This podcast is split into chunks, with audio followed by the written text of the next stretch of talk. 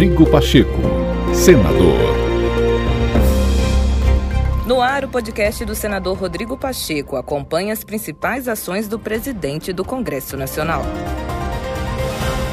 Com a situação econômica do Brasil agravada pela pandemia, o senador Rodrigo Pacheco chamou novamente a atenção para a criação de um programa permanente mais robusto de renda mínima. Ele defende que as empresas precisam de auxílio, mas a população afetada pela crise também. Pacheco destaca que, além de salvar vidas, há uma camada da sociedade atingida pela crise que precisa urgentemente ser atendida. E é por isso que se faz tão importante a extensão do auxílio emergencial e o debate no Congresso sobre a implementação de um programa social de renda mínima.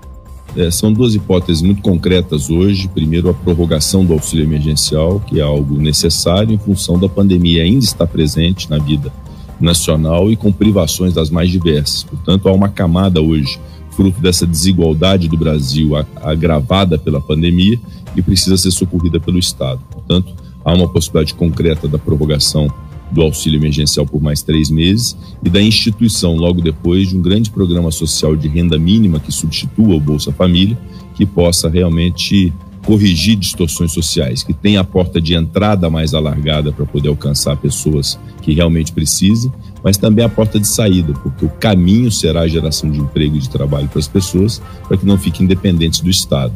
Essa é a lógica de um programa social que nós vamos buscar implementar no momento de crise muito aguda do Brasil. Rodrigo Pacheco, senador.